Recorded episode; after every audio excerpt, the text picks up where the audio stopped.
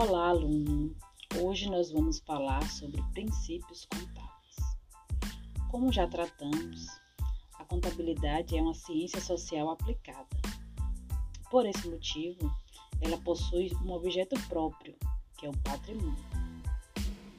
E os princípios contábeis, eles são como direcionadores que irão auxiliar aqueles que produzem informação contábil útil.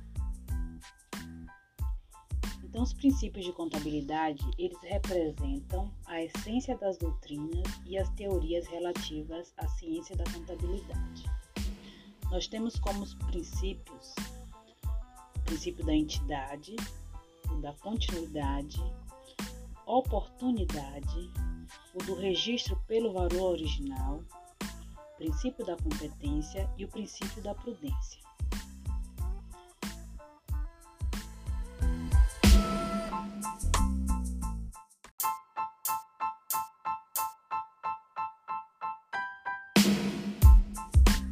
Tudo bem, aluno? Eu sou a tutora Patrícia Souza, do curso de Assistente em Contabilidade, e hoje eu vim falar com você sobre o princípio contábil do registro pelo valor original. O que vem a ser esse princípio? O princípio do registro pelo valor original, ele diz que as transações que acontecem numa entidade elas devem ser registradas contabilmente pelo valor em que elas ocorrem. Por exemplo, se eu compro um carro para minha empresa e o valor desse carro é 20 mil reais, o valor de entrada desse bem, contabilmente, ele tem que coincidir com o valor da nota fiscal ou o valor da transação.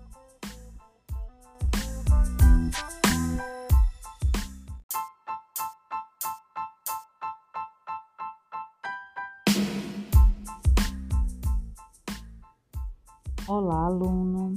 Eu sou a tutora Patrícia Souza, do curso Assistente em Contabilidade, e hoje eu vou falar com vocês sobre o princípio da competência.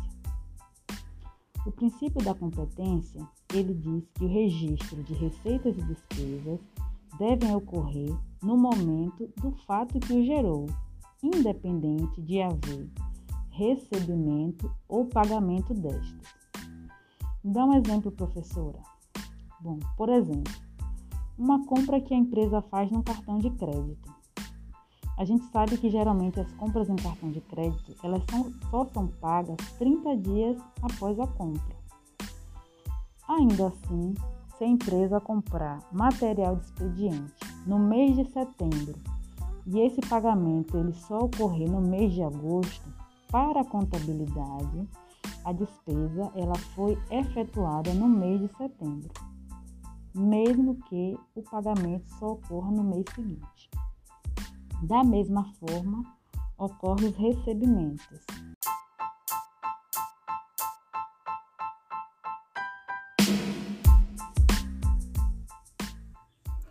Olá, aluno! Hoje falaremos sobre o princípio da entidade. Esse princípio reconhece o patrimônio como objeto da contabilidade, afirmando a autonomia patrimonial e a necessidade da diferenciação de um patrimônio particular no universo dos patrimônios existentes, independentemente de pertencer a uma pessoa, um conjunto de pessoas, uma sociedade ou instituição de qualquer natureza ou finalidade, com ou sem fins lucrativos. Em outras palavras, preza pela diferença entre patrimônio dos sócios ou proprietários e o patrimônio da entidade.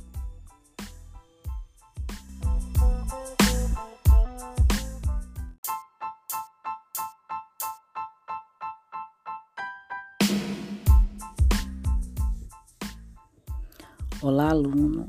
Hoje falaremos sobre o princípio da continuidade. Esse princípio, ele pressupõe que a entidade seguirá em operação por tempo indeterminado e que isso deve ser considerado ao classificar e avaliar as mutações patrimoniais, quantitativas e qualitativas. Se não fosse dessa forma, haveria insegurança jurídica tanto para os empresários quanto para os funcionários e fornecedores. Imagine você começar a trabalhar numa empresa é, sem a perspectiva de que ela continuaria atuando ali por vários e vários anos, ou um banco fornecer empréstimo a uma empresa que tivesse como tempo determinado seis meses. Não tem lógica, né? Por isso que existe o princípio da continuidade. Nesse princípio, como nós já dissemos, a entidade ela seguirá em operação por tempo indeterminado.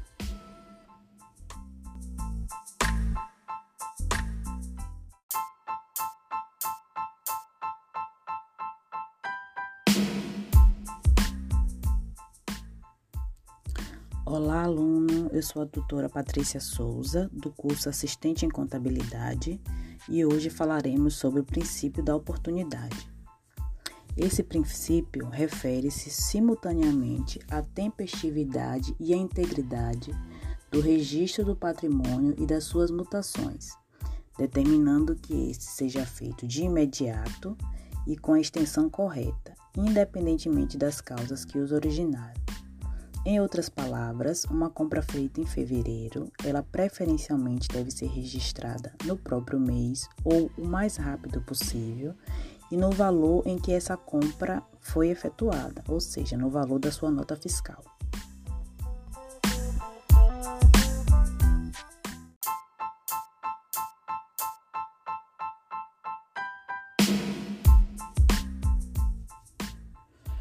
Olá, aluno. Eu sou a tutora Patrícia Souza, do curso Assistente em Contabilidade, e hoje falaremos sobre o princípio da prudência.